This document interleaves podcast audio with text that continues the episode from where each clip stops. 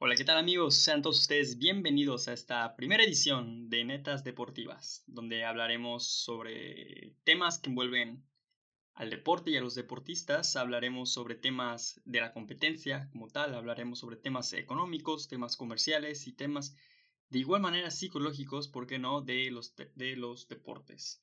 Hablaremos con invitados de diferentes deportes para que nosotros podamos aprender un poco, platicar con ellos, entender un poco más sobre este mundo que ellos están, que ellos manejan de diferentes niveles, de diferentes proporciones, pero siempre es enriquecedor hablar con deportistas de diferentes ámbitos, de diferentes disciplinas. Y pues yo estoy muy contento, mi nombre es Rodrigo Fernández, también conocido como Rocco. Muy contento como ya dije y pues arrancamos con esta primera emisión de Netas netas deportivas. Comenzamos con los Olímpicos, los Juegos Olímpicos de Tokio 2020. Tokio 2020 celebrado en 2021. Como ya es bien sabido por todo el mundo, fuimos azotados por un virus, un virus cruel y violento. Tuvimos que suspender los Juegos Olímpicos durante un año, hecho inaudito que solo se había dado en tres ocasiones, nada más y nada menos que por las guerras, las guerras mundiales, en 1916, en 1940 y en 1944. Y ahora en el 2020. De esta magnitud fue la pandemia que costó muchas vidas y pues en, en este rubro nos costó también disfrutar de deportes y a los deportistas que fue el que más les pegó se quedaron parados muchos meses empezaron entrenando, pues vaya, de manera virtual, pero sabemos que no es lo mismo. Si no es lo mismo estudiar, trabajar, pues tampoco es lo mismo entrenar de manera virtual. Y pues bueno, a partir de, de las finales del año pasado y, y también este año han estado las competencias para ver quién va a los Olímpicos alrededor del mundo. La verdad es de que estoy muy contento por eso. Varios deportistas mexicanos han estado clasificando los Olímpicos, pero ya hablaremos de eso un poquito más adelante. El 24, no, perdón, 23 de julio al 8 de agosto es que se van a celebrar Juegos Olímpicos de Tokio 2020, celebrados en 2021. Se conserva el mismo logo, se conserva el mismo nombre, cosa que me parece a mí extraordinaria. La verdad hay mucha gente que no le gustó, pero pues bueno, ¿qué se le va a hacer? A mí me parece una cosa extraordinaria que se mantenga el mismo nombre y el mismo logo siento que es un ala de esperanza. Y pues bueno, eh, tenemos, tenemos deportistas mexicanos que han clasificado. Samuel Molina logra oro y plaza para Tokio 2020 en el Panamericano, celebrado en Monterrey, Nuevo León, en tiro con arco, derrotando al brasileño Heriberto Alves. Michel Muñoz para remo, en para remo, clasifica primera vez en la historia a los Paralímpicos, ganando plata en pararremo, wow. Valentina Vázquez, oro en Panamericano en arco recurvo. Ana Paula Vázquez, bronce eh, con una flecha de desempate contra una colombiana. Bueno, felicidades, felicidades a todos ellos, chicos, chicas que han clasificado los Juegos Olímpicos. Me, da gusto cuando leo, cuando leo en, la página la CONADE que se han clasificado. Es, me llena de mucho, mucho gusto. Eh, y pues bueno, los, los, Olímpicos han sido, va a ser una edición un poco mm, triste, por así decirlo, porque no se va a contar con tanto público, no va a ser el, el aforo que siempre esperamos de, de esta fiesta. Eh, han habido muchos Olímpicos a, a lo largo de, de la historia. Eh, en la época moderna empezaron en 1896 en Atenas, Grecia, pasamos por París, San Luis, Londres, Estocolmo. Este Estocolmo fue en Suecia en 1912. Después eh, le tocaba Berlín en el 16, se cancela Primera Guerra Mundial y retomamos en 1920 en Amberes, volvemos a París, Ámsterdam, Los Ángeles, en la Berlín nazi, unos Juegos Olímpicos que posiblemente platicaremos otro día con mucha más calma y detenimiento, unos, unos juegos muy, muy fabricados. Pero bueno, seguimos y después en 1940 teníamos en Tokio, que después fue en Helsinki, pero al final se cancelaron por la Segunda Guerra Mundial. Y todos pensábamos que, bueno, en esa época que en el 44 ya iba a acabar todo, pero Nel dijeron no.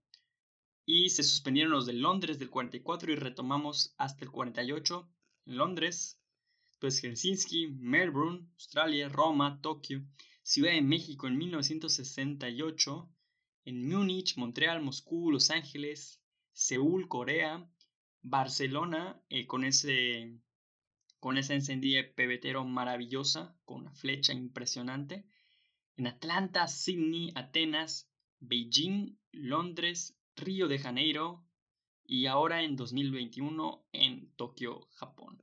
Después de Tokio tenemos en París de nuevo y de nuevo en Los Ángeles. Estados Unidos es el país que más ha albergado Juegos Olímpicos, con justa razón. Tiene la infraestructura para hacerlo. Eh, en cuanto a México, México las primeras medallas le llegaron en 1900, 1900 bronce en polo y desde 1944 México 24, perdón, desde 1924 México tiene participación constante. Es, es maravilloso. A mí por eso me encantan los Juegos Olímpicos. La verdad es de que algo que yo siempre he admirado mucho a los deportistas porque como, como muchas cosas, muchas veces vemos el resultado final y no, no vemos todo el esfuerzo que hay detrás. Y si tú que me escuchas has hecho deporte, ¿no? En, digamos, en cualquier nivel, cualquier, ¿no? Escalón, sabrás que tienes pues sus dificultades, que tienes sus retos para ganar. Es muy complicado, es, es muy triste, por ejemplo, cuando alguien se lesiona, cuando un compañero tuyo se lesiona o, o, no puede cumplir ese sueño de, de, competir. Yo pienso que el sentimiento de competir es, es muy intenso en, en los deportistas y, y, los Olímpicos es el fiel reflejo de todos sus sentimientos de competición, pero también de hermandad, de unión y, camaradería. Es una fiesta la que se celebra cada cuatro años. Es una fiesta donde muchos países que digamos que probablemente diplomáticamente no estén en las mejores eh, condiciones, ahí se reúnen y compiten por lo que todos desean que es la presea dorada. Este sentimiento yo lo veo muy reflejado, mm, por ejemplo, en, en Barcelona 92, puede ser, con Derek Redmond, que es este británico, era favorito para ganar la carrera de 400 metros planos allá, Barcelona, pero, pero se lesionó, se lesionó a muy poco de terminar la competencia, pero su, su orgullo, su valor le, le, lo impulsó para seguir caminando y terminar la prueba. Junto con su padre, su padre saltó, saltó de donde estaba, entró al tartán y lo ayudó a cruzar entre lágrimas a Derek Redmond. Ese tipo de cosas son las que yo admiro mucho los, los deportistas, que ya por el simple hecho de estar ahí, me parece que, que, ya, que ya ganaron. Otro deportista que yo admiro mucho es Usain Bolt, este jamaicano, que en la prueba madre, como se dice, rompió, rompió la velocidad que se tenía eh, de 9.72 en los 100 metros planos. Mm, esto es impresionante. 9.72. Claro, Usain Bolt con un estilo como él, muy a lo Zlatan Ibrahimovic. Mm, un poquito, digamos, se podría notar un poquito presuntuoso. Si así lo quieren ver. A mí me parece que cuando tienes cierto éxito, es también se debe a tu actitud. Yo pienso que tienes que tener un poquito de, de, de ese, digamos, spicy, ¿no? En tu actitud para saber ganar. Tienes que creértela tú mismo para después ganar. Y este señor Usain Bolt que tuvo su aventura en el mundo del fútbol, no lo he leído tan bien, pero pues ahí está, está jugando. Y porque le, le gusta mucho el fútbol. no juega tan bien como corre, pero, pero bueno, es impresionante lo que logró el jamaicano en Beijing. Después haría lo propio en, en Londres, en Londres 2012. Tenemos, tenemos mexicanos, mexicanas eh, en esta justa olímpica, claro que sí. Tenemos a, varios ya clasificados en, este juego, en estos Juegos Olímpicos. Tenemos, son varios, son muchos, pero lo que predomina es atletismo en marcha. Tenemos también gimnasia artística con Daniel Corral. Daniel Corral que ha sido que ha sido constante sus participaciones en torneos internacionales. Alexa Moreno, que en unas pasadas competencias se le criticó mucho por porque parecía que estaba eh, pasada de peso para, para gimnasia artística, una cosa burda y absurda. Ahí está Alexa Moreno, ojalá que les vaya muy bien a estos dos gimnastas. Tenemos también lucha, natación artística en formato de dueto. Tenemos pentatlón, disculpen ustedes, moderno. Tenemos tiro deportivo y recientemente clasificados tiro con arco. También tenemos vela y remo. Tenemos también varios deportes que pueden tener plaza, pero aún no hay nombre. En el equipo tenemos béisbol, tenemos clavados que siempre nos ha dado muy, muy buenas medallas los clavadistas mexicanos. Eh, de hecho, el máximo ganador de medallas olímpicas es Joaquín Capilla, ya hablaremos de él más adelante, que es clavadista. Tenemos también en ciclismo, ecuestre, fútbol, que ya se clasificaron este fin de semana, también ya hablaremos de ellos, softball, tiro con arco y en taekwondo, que igual desde Sydney 2000 no han dejado de cosechar triunfos y medallas. Esos son los que aún no tienen nombre. Y los que mencioné primero son los que ya tienen nombre propio de los que van a competir. Y bueno, pasando a los que ya se, bueno, no ha clasificado aún, pero lo hará, María Rosario Espinosa, tres veces campeona olímpica. Recordar que tuvo oro en Beijing 2008, Londres, bronce, y Río, Río de Janeiro obtuvo la medalla de plata. ¿Por qué son tan importantes estos Juegos Olímpicos para ella, digamos? Es porque de ganar una medalla olímpica se pondría a la par de Joaquín Capilla como máximo ganador mexicano de medallas olímpicas. Joaquín Capilla, clavadista de los años 40, 50, su primera medalla se dio en Londres, 1948, donde ganó bronce, Helsinki en 1952, donde ganó plata, y en 1956, el, la cúspide de su carrera, ganó un bronce y un oro en Melbourne, 1956. Ahí está, Joaquín Capilla, un éxito también en Panamericanos y en Centroamericanos, ganando innumerables medallas de oro. María Rosario Espinosa está a la, por una medalla abajo y se espera que pueda ganar en la categoría de más 67 kilos femenil. Esperamos que María Rosario Espinosa lo pueda hacer. Yo admiro mucho a María Rosario Espinosa. Recuerdo cuando ganó su medalla de oro en los Juegos Olímpicos de Beijing, su primera medalla, junto con Guillermo Pérez, que igual manera gana oro. fueron combates muy, muy pensantes, muy de táctica, y al final la mexicana se impuso. Se impuso, ojalá que pueda ganar y empatar a Joaquín Capilla.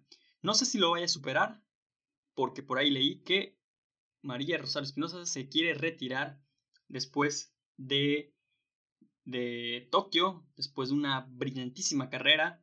Imagino que quiere cerrarla con broche de oro después de una medalla. Una medalla, claro que sí, y estoy seguro de que podrá conseguirla. Y bueno, seguimos, seguimos porque, como ya mencioné hace un rato, el equipo de México se ha clasificado a los Juegos Olímpicos, el equipo de fútbol se ha clasificado a los Juegos Olímpicos, derrotando con un marcador de 2 por 0 a la selección de la hoja de Maple en canadiense en el Proolímpico celebrado ahí en Jalisco. Y pues bueno, ¿qué, qué, podemos decir de, del accionar del equipo mexicano. La verdad es que fue un partido cómodo, por así decirlo. Eh, sabemos cómo son los rivales del área, muy, muy conca, de la CONCACAF, eh, donde generalmente te, te exigen de cierta manera al momento de querer sacar esa creatividad para poder generar jugadas de peligro, porque esos equipos se encierran y no te dejan jugar muchas veces. No se ha dado tanto en estos años, yo siento que eh, la zona como tal ha evolucionado y ha aumentado un poquito su nivel. Sin embargo, sin embargo, también considero que el equipo mexicano fue muy superior al equipo canadiense. Repasamos las acciones del partido en el primer tiempo. No hubo muchas emociones, fue un partido nervioso, trabado. La verdad es que el arquero Pantemis había dado un excelente partido con unas buenas tajadas en el primer tiempo. Eh, desgraciadamente, al final del primer tiempo hubo unas broncas, hubo unas peleas que no tendrían por qué pasar. La verdad es de que es muy incómodo y muy penoso ver cuando se pelean los jugadores. Siento que le dan el mensaje equivocado a la tribuna, que de por sí a veces es un poquito difícil de controlar, pero no pasó a mayores. Al 57, gol de Antuna. Eh, lástima de. porque fue un, por un error de Pantemis. Digo, no lástima por el gol de Antuna, qué bueno, felicidades por, por él, pero fue un error del despeje de, de este portero Pantemis de ascendencia griega donde intenta despejar, la regala, un jugador mexicano la agarra, la abre por la banda y llega prácticamente Antuna solo para colocarla cual villarista. 1-0, gol de México y al 64, centro de, de Sebastián Córdoba en un tiro libre, que a Sebastián lo tuvieron jalando todo el partido. Este muy buen jugador mexicano joven de las Águilas del América Centro al 64, Johan Vázquez remata de cabeza y tuvo que haber sido gol. Sin embargo, da en el poste. Después del poste le queda a él y como si fuera auténtica matatena, termina entrando el balón a la portería 2 por 0. Y siento que después de eso el partido se abrió un poquito, un poquito, o sea, poco mucho, porque 2-0 es un marcador perfectamente remontable, pero Siento que México trató de jugar mejor, se soltó un poco el cabello, se relajaron todos. Tal vez el técnico Jaime Lozano estaba un poco nervioso porque ya quería que acabara el partido, pero el equipo mexicano jugó mejor. Eh, la verdad es de que el equipo canadiense estaba un poco entregado. Tenía un solo jugador, que es Buchanan, que estaba solo, cual llanero solitario. Era delantero, es delantero, pero desgraciadamente para la causa canadiense no pudo hacer ninguna jugada de acción. El portero jurado, banca de Jesús Corona, de manera increíble, jurado es banca, no porque Jesús Corona no tenga el nivel, simplemente se me hace un muy buen prospecto mexicano que siento que está desperdiciando un poco su tiempo siendo banca de Jesús Manuel Corona, más allá de todo lo que pueda aprender. Pero bueno, fue una noche tranquila para él, para jurado. Eh, y pues bueno, el equipo se suelta más, intenta unas llegadas, no concreta el tercer gol. Se me hace un marcador justo para el partido que fue un partido de regular a, regular, no diría malo, regular, como todos los que había sido hasta ahora los partidos de México. Siento que fue un poco mejor que con Estados Unidos, que con Estados Unidos, con la selección Q, con la selección C, con no sé qué, qué selección haya sido, pero definitivamente no era la, la primordial, no era la importante. Sabemos que Estados Unidos tiene muchos jugadores jóvenes que están en equipos importantes Europa, no jugó con ellos. Sin embargo, le gana 1-0 en el último partido de fase de grupos y eso fue antes del partido de Canadá. Y ganándole al gigante blanco, se clasifica a los Juegos Olímpicos de Tokio 2021. O mejor dicho, 2020, celebrado en 2021. Ahora bien, hablemos de el auténtico fracaso que significa para Estados Unidos quedarse fuera de los Juegos Olímpicos. El equipo combinado de la Barra y las Estrellas cae 2 por 1 frente a Honduras, frente a la H, a la poderosa H, nuestros amigos catrachos. Caen haciendo un partido malo, pero sin quitarle mérito al equipo hondureño, que es un, buen equipo que, que ataca cuando tiene que atacar, se defiende mm, ahí más o menos. Y la verdad es de que yo siento que Estados Unidos tiene que hacer algo, porque es el tercer evento importante en el cual Estados Unidos se queda fuera. Estados Unidos se queda fuera de Río en los Juegos Olímpicos del 2016. De Rusia, increíblemente, Estados Unidos no logra quedar entre los seis mejores de la CONCACAF. Perdón, de los tres, tres y medio, tres y medio mejores. Y ahora de Tokio. Pues bueno, sé que la Federación Estadounidense de Fútbol trabaja bien, pero no se están dando los resultados. En las acciones del partido, eh, en el 45 más 2, ya a punto de finalizar la primera parte, gol de Honduras de Obregón en un centro de cabeza que le hace un compañero y ahí bastante parecido a la matatena que hizo Vázquez en el juego de México contra Canadá, termina metiendo el primer gol. Al 47, un grosero error de Ochoa que se venía manejando maravillas de este joven portero estadounidense donde quería abrir el balón y simplemente el delantero Luis, Luis Palma, simplemente tuvo que estirar un poco la pierna para rebotarla y que el balón entrase. Grosero, error de Ochoa. Al 53, golazo, golazo Estados Unidos desde los linderos del área, pero no sería suficiente. No sería suficiente para poder remontar este marcador. Desgraciadamente, no no le alcanzó a Estados Unidos, que también no venía jugando bien. En general, el, nivel de este, de este preolímpico con Cacafquiano no fue el mejor, no fue el más alto. México fue de los mejorcitos, o fue el mejor, de hecho ha sido el mejor. Pero, pero tocará ver cuando se enfrente a Honduras, que Honduras siempre es un equipo complicado, es un equipo que se encierra, es un equipo que tal vez no te deje jugar. De hecho, contra Estados Unidos tiró una que otra patada. Canadá le se complicó a México por... Yo sentí un juego muy trabado, con muchas faltas. A Córdoba lo trajeron como piñata. Y bueno, a ver cómo se da en ese partido, que será muy, muy pronto ahí en Jalisco. Para definir, va a ser anecdótico este partido, dado que no representa mayor aspiración deportiva más que proclamarse como campeón de, del Proolímpico, pero realmente tanto Honduras como México ya están clasificados a los Juegos Olímpicos. Entonces este partido pasa a ser más que nada anecdótico. Mañana, mañana a las 7 de la noche será el partido Honduras contra México. Mañana 20, no, 30, mañana 30 de marzo será la final. Le va a servir al técnico Jaime Lozano para observar a los jugadores que posiblemente no han tenido tanta actividad que en este juego. Me imagino que pondrá a JJ Macías de titular, que no ha tenido un buen torneo, empezó muy bien el, el Guardianes 2021, pero se ha diluido en estas últimas semanas. Mucho tiene que ver también por cómo le ha ido a Chivas, que también hablaremos de eso en, otro podcast. Analizaremos también a los cuatro grandes del fútbol mexicano a los cuatro históricos, como se quieran, como se quieran llamar. Y pues eso es lo bello del fútbol y el deporte en general. Es muy democrático, cada quien puede opinar, cada quien puede decir. Y me encanta, me encanta platicar con personas que sepan de deportes. Me encanta platicar con deportistas y, eso lo tendremos aquí en el podcast de, Netas Deportivas. Entonces, si te gustó, por favor, regálanos un like, regálanos me gusta estas, cuando sea en formato de Facebook, en YouTube. No olvides seguirnos.